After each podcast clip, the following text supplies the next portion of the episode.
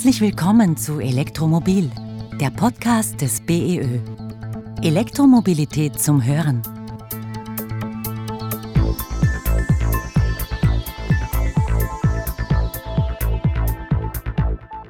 Erfreulicherweise werden die E-Fahrzeuge viel besser angenommen, als wir jemals erwartet haben. Sogar unser Betreiber, der Wiemobil Auto für uns zur Verfügung stellt, hat ähm, bei seinen Kalkulationen mit diesen Annahmen nicht gerechnet. Beim Carsharing ist es ja oft so, dass man dieses Henne-Ei-Prinzip, würde ich jetzt mal sagen, heranziehen muss. Man muss manchmal ähm, wissen, schaffe ich jetzt die, die Nachfrage oder das Angebot zuerst. Und für uns war es nicht ganz klar in der Planung, ob wir wirklich mit diesem Erfolg auch dann ähm, rechnen können und sind sehr froh darüber, dass es so gut angenommen wird. Willkommen zu Elektromobil, der Podcast des BEÖ. Mein Name ist Stefan Tesch und wir sprechen heute darüber, wie man jenseits von einem eigenen Auto mehrfach mobil sein kann. Und zwar am Beispiel Wien. Im Fachjargon nennt man das ja multimodale Mobilität. Wie gelingt die Verknüpfung von öffentlichem Verkehr mit weiteren Mobilitätsangeboten? Welche sind das und wer kann diese nützen? Ich freue mich sehr, dass ich heute zu diesem Thema eine ausgewiesene Expertin hier im BEÖ Podcast Studio begrüßen darf. Willkommen, Daniela Wieser. Vielen Dank für die Einladung und ich freue mich schon auf das Gespräch. Daniela Wieser ist Leiterin des Bereichs Multimodale Mobilität bei den Wiener Linien. Sie und ihr Team sorgen dafür, dass man in Wien jeden Tag ohne eigenes Fahrzeug alle Wege von A nach B zurücklegen kann. Wie das genau funktioniert, erzählt sie uns jetzt gleich. Bevor wir aber loslegen, machen wir hier traditionellerweise einen kurzen Word-Rap. Daniela, bist bereit? Ja, sehr gerne. Ein guter Tag beginnt bei mir mit. Wenn meine Tochter nicht vor 6 Uhr aufsteht und einer Tasse Kaffee. Als Kind wollte ich was werden? Tierärztin. So erkläre ich anderen meinen Beruf. Es kommt eigentlich auf das Alter und die fachlichen Hintergründe an, aber ich arbeite mit meinem Team daran, in ganz Wien neben Bus, U-Bahn und Straßenbahn andere Mobilitätsformen äh, wie Carsharing oder Bikesharing leicht zur Verfügung zu stellen. Mobilität ist für mich Fortbewegung von A nach B. Klimaschutz ist mir wichtig, weil wir auch für die nächsten Generationen unseren Planeten lebenswert erhalten müssen. Ja, danke. Und damit sind wir jetzt schon mitten im heutigen Thema. Wien gilt ja seit vielen Jahren weltweit als die lebenswerteste Stadt und daran hat das öffentliche Verkehrsangebot sicher einen wesentlichen Anteil. Denn mit U-Bahn, Bus und BIM gelangen ja die Menschen rasch und sicher an ihr Ziel. Gleichzeitig leisten sie damit einen Beitrag zum Klimaschutz. Und mit Wien Mobil erweitern die Wiener Linien das Angebot für ihre Mobilität. An eigenen Wien-Mobilstationen kann man etwa ein Fahrrad oder ein E-Auto ausborgen. Alles digital verfügbar in einer App. Daniela, wie schaut denn das Konzept dahinter aus? Wir nennen unser Konzept äh, mobile Freiheit und wollen damit eigentlich ermöglichen, dass alle äh, Menschen in Wien äh, unterwegs sein können, ohne eigenes Auto oder ohne eigenes Fahrzeug. Grundsätzlich äh, kombinieren wir hier die digitale ähm, Komponente, die Wien Mobil App, die du schon erwähnt hast, und die sogenannten Wien Mobilstationen. Und bei unseren Wien Mobilstationen äh, finden unsere Kundinnen und Kunden unser Wien Mobil Auto, das standortbasierte E-Car-Sharing und Wien Mobil Rad, äh, unser Bike-Sharing-System. Das natürlich dann gebündelt an den Verkehrsknotenpunkten, die wir Wien Mobilstation nennen und ähm, hier den Umstieg vor allem auch zum öffentlichen Verkehr, aber zwischen den unterschiedlichen Mobilitätsformen ermöglichen wollen. Elektromobilität hat in Wien durch den hohen Anteil an öffentlichem Verkehr, Stichwort S-Bahn, U-Bahn, BIM oder Citybus, ja eine ganz lange Tradition. Dieser Trend schwappt durch die technischen Fortschritte zusehends auch auf den Individualverkehr über. Seit September vorigen Jahres stehen daher in der Stadt auch E-Autos für alle Bedürfnisse bereit, vom Kleinwagen bis zum Transporter. Daniela, wie werden diese E-Fahrzeuge denn angenommen? Erfreulicherweise werden die E-Fahrzeuge viel besser angenommen, als wir jemals erwartet haben. Sogar unser Betreiber, der Wiemobil Auto für uns zur Verfügung stellt, hat ähm, bei seinen Kalkulationen mit diesen Annahmen nicht gerechnet. Beim Carsharing ist es ja oft so, dass man dieses Henne-Ei-Prinzip, würde ich jetzt mal sagen, heranziehen muss. Man muss manchmal ähm, wissen, schaffe ich jetzt die Nachfrage oder das Angebot zuerst. Und für uns war es nicht ganz klar in der Planung, ob wir wirklich mit diesem Erfolg auch dann ähm, rechnen können und sind sehr froh darüber, dass es so gut angenommen wird. Das heißt, bei euch hat das Angebot wirklich die Nachfrage dann ausgelöst. Genau. Und die Sichtbarkeit im öffentlichen Raum, die war ganz wichtig. Also das haben wir gesehen. Äh, wir sind auch am Anfang nur in den öffentlichen Raum gegangen mit dem Branding und haben durch das bemerkt, dass das Carsharing einfach wirklich eine Sichtbarkeit benötigt, um dann im öffentlichen Raum auch von den Kunden wahrgenommen und angenommen zu werden.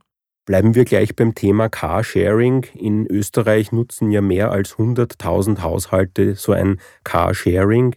In Wien zum Beispiel geben 42 Prozent der Lenker an, nur noch selten mit ihrem eigenen Auto zu fahren. Der Trend, vor allem bei den Jüngeren, geht ja ganz in diese Richtung, wenn schon Auto, dann geteilt und elektrisch. Wie verändert denn das Prinzip des gemeinsamen Nutzens eines E-Autos das gesamte Mobilitätsverhalten aus deiner Sicht? Es gibt viele Faktoren, die das Mobilitätsverhalten prägen und ähm, je nach Situation und Angebot ist einfach der, der Wandel ähm, einmal größer und einmal kleiner. Und ich würde nicht sagen, dass alleine nur die E-Mobilität oder nur das Sharing ähm, die Mobilität beeinflusst, sondern einfach die Zusammenarbeit und das Zusammenspiel von unterschiedlichen Varianten. Wenn in Österreich mehr als 100.000 Haushalte Carsharing nützen, kann man da ein bisschen sagen, wer sind denn die typischen Carsharing-Nutzer? Unsere typischen Carsharing-Nutzer und Nutzerinnen, muss man eigentlich sagen, ähm, sind natürlich ähm, männlich und ca. 35 bis 45. Unsere Annahmen früher waren auch, dass, ich nenne es jetzt mal so salopp, unsere Bobo-Bezirke in Wien ähm, sehr starkes Carsharing-Publikum sind. Aber genau diese Annahme hat sich dann auch widerlegt, weil wir sehen in allen 23 Bezirken unterschiedliche Bevölkerungstypen und auch dort ist die, die Nutzergruppe sehr, sehr stark verteilt und divers. Kommen wir jetzt zum Thema Fahrrad, Scooter und Co. Da gibt es ja seit April in Wien nicht nur Bus, BIM und U-Bahn, sondern auch 1000 Leihfahrräder der Wiener Linien. Das Angebot wird ja ständig weiter ausgebaut. Bald sollen es 3000 Leihfahrräder sein, die an über 200 Stationen ausgeliehen und natürlich dann auch wieder zurückgegeben werden können. Wie schaut denn da derzeit die Nachfrage aus und wer sind eigentlich diese Radfahrer und wie seht ihr da beim Bikesharing die weitere Entwicklung in der Stadt? Wir haben in den letzten Monaten gesehen, dass durch das tolle Wetter natürlich im Sommer unsere Zahlen sehr in die Höhe geschossen sind. Wir haben 100.000 ähm, aktive Nutzerinnen und über 650.000 Ausleihen. Das sind, glaube ich, schöne Zahlen, die man auch nennen kann. Spannend ist es für uns natürlich auch, die Kunden zu evaluieren. Das ist jetzt unser nächster Schritt. Aber gut sichtbar ist schon, dass die Kundinnen und Kunden die Wien-Mobilräder für spontane Wege nutzen. Das heißt, Wege zur Arbeit oder zur Ausbildung. Und ein Großteil der Kunden ist männlich zwischen 25 und 34, was man erkennt auch aus den anderen äh, Sharing-Angeboten. Das ist einfach noch immer das typische Publikum. Aber wir sehen die Tendenz, dass sich das auch ändert und dass ähm, durch die Sichtbarkeit und die Verteilung in der gesamten Stadt andere Zielgruppen auch angesprochen werden. Die Planungen vom, vom Wien Mobilrad, also die Entwicklung geht in die Richtung, dass wir das Netz jetzt so gut wie finalisiert haben, das sogenannte Basisnetz. Wir sind in allen 23 Bezirken, planen jetzt aber eine Umwandlung der sogenannten virtuellen Stationen, weil die in der Sichtbarkeit nicht ganz so optimal noch sind. Und das wird nächstes Jahr umgesetzt. Äh, was sind bitte virtuelle Stationen? Bekomme ich dort ein virtuelles Fahrrad? Wäre wahrscheinlich schön für manche, aber es sind äh, Stationen, die keine Docks haben, wo man die Fahrräder hineinstellen kann sondern sie sind nur sichtbar in der App, dass an einem Fahrradständer für private Fahrräder auch ein Wien-Mobilrad abgestellt werden kann. Kommen wir wieder zu den echten Stationen. Wie schnell bekomme ich denn so ein Bike, wenn ich vorausgesetzt noch keinen Account bei euch habe und sage, ich brauche jetzt in den nächsten fünf Minuten so ein Fahrrad? Kann ich mich schnell registrieren oder Genau, also du kannst einfach die App nutzen, wie Mobilrad-App im Moment, ähm, wie Mobil-App dann zukünftig, dich anmelden, registrieren und wenn zu 90 Prozent keine Schwierigkeiten auftreten, kannst du innerhalb von ein paar Minuten das, die Registrierung abschließen und das Rad ähm, nutzen, buchen und dann nachher wieder zurückgeben und natürlich hoffentlich bezahlen. Bleiben wir beim Thema Bike-Sharing. Künftig soll es ja im Rahmen von Wien Mobil auch Lasten-E-Bikes geben. Das heißt, in Zukunft transportiere ich einen Teil meines Einkaufs zum Beispiel von A nach B durch die Stadt damit mit so einem E-Bike. Ab wann soll denn dieses Angebot starten und auch gleich weitergefragt oder auch gleich weitergedacht, sind denn unsere Radwege und sonstige Infrastruktureinrichtungen für solche Zwecke ausgelegt? Lastenräder muss man eigentlich als ähm, komplexeres äh, Beispiel sehen. Sie werden normalerweise nicht für spontane Fahrten genutzt, sondern eher geplante Fahrten, um Dinge zu transportieren. Wir haben da jetzt äh, einen Testpiloten in einem Stadtentwicklungsgebiet mit den drei ersten Lastenrädern und bauen diesen äh, Test in unterschiedlichen, vor allem Stadtentwicklungsgebieten, weiter aus und äh, werden aus dem dann daraus lernen und das Gesamtkonzept gemeinsam mit der Stadt Wien planen und evaluieren vorher natürlich. Alles klar, da ist sicher noch viel zu tun. Ja, der Mobilitätsmix, wie wir hören, wird ja bei den Wiener Linien immer vielfältiger und auch bunter, frei nach dem Motto, wir sind Wiens größte Fahrgemeinschaft. Seit kurzem gibt es ja auch einen rollstuhlgerechten Kleinbus auf Abruf und kein Scherz, der heißt Wien Mobil Hüpfer. Kannst du ein bisschen dieses Angebot genauer erklären? Ja, genau. Wir haben jetzt den Wien Mobil Hüpfer ähm, seit einiger Zeit im 23. Bezirk als Pilotversuch. Hüpfer ist einfach entstanden aus der Wien Mobil Familie heraus der Zusatz, es ist ein sogenannter On-Demand-Dienst. Das heißt, der Kunde oder die Kundin kann den Hüpfer an bestimmten Punkten, äh, sogenannten digitalen Stationen, anfordern digital. Und er kommt dann, also er hupft nicht natürlich, er fährt äh, zur Station und holt die Leute ab. Das heißt, man hat nicht das äh, System, das man kennt von einem Bus und einer Haltestelle, sondern das ganze dynamische Modell ist einfach dahinter äh, programmiert und macht es einfach flexibler für die Leute, die dort unterwegs sind. Wir haben aus, aus den ähm, ersten Ergebnissen in dem Pilotversuch im 23. Bezirk gesehen, dass viele ältere Leute und auch äh, Familien mit Kindern diesen On-Demand-Service nutzen und sind gerade dabei zu evaluieren, wie wir in Zukunft in anderen Bezirken auch ähm, solche Piloten noch immer, wir nennen es noch immer Piloten, ähm, umsetzen können. Jetzt haben wir über sehr viele Vorteile eines neuen Mobilitätskonzepts gesprochen. Wollen wir nicht gleich zu den Nachteilen kommen, aber wo liegen denn da die Herausforderungen bei der Planung und bei der Umsetzung? Wie sieht es da auch zum Beispiel bei der Straßenverkehrsordnung aus? Also ist eh klar, wenn es keine Hürden geben würde, dann wäre alles viel schneller, als wir uns gedacht haben. Leider merken wir bei vielen Umsetzungen, vor allem neuer Mobilitätsformen, die in der Stadt oder bei uns im Unternehmen oder auch bei den Kunden nicht bekannt sind, große Herausforderungen. Aber wir haben das Glück, dass bei uns im Unternehmen, aber auch in der Zusammenarbeit mit der Stadt und auch mit dem Bund viele Hürden dann doch gemeistert werden können. Das Thema Straßenverkehrsordnung und Carsharing ist sicherlich auch noch nicht hundertprozentig optimal durchdacht und umgesetzt. Aber ich glaube, das Wichtigste ist, dass man die Unterstützung hat und das Interesse von den, von den notwendigen Dienststellen, um diese Hürden dann ähm, zu meistern. Du bist ja Mobilitätsplanerin und damit beschäftigst du dich mit den Bedürfnissen und Wünschen der Menschen. Wie sieht denn so dein Planungsprozess aus? Wie weit plant ihr in die Zukunft?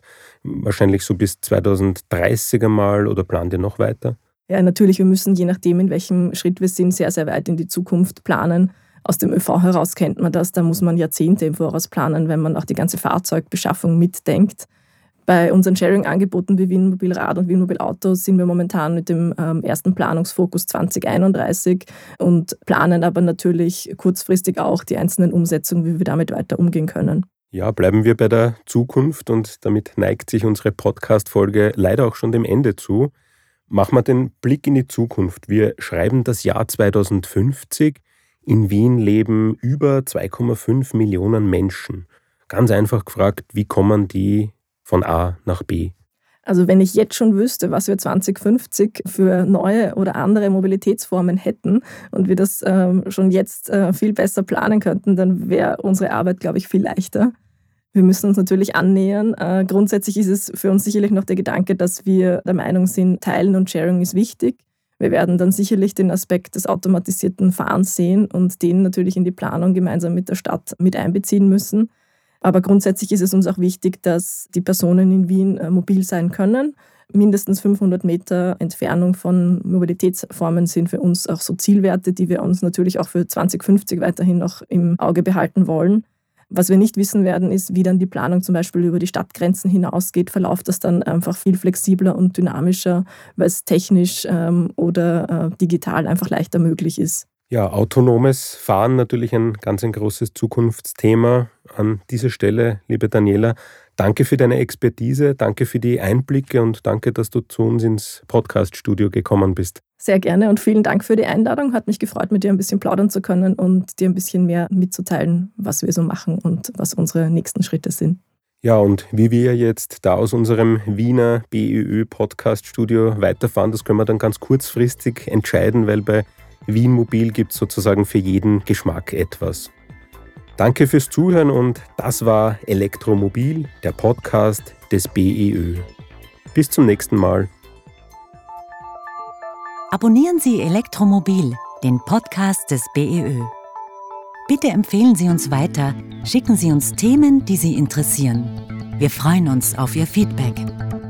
Wichtige Informationen, Statistiken, Tipps zum Laden und vieles mehr – finden Sie auf der Website des BEÖ unter beoe.at. Elektromobil, der Podcast des BEÖ. Elektromobilität zum Hören.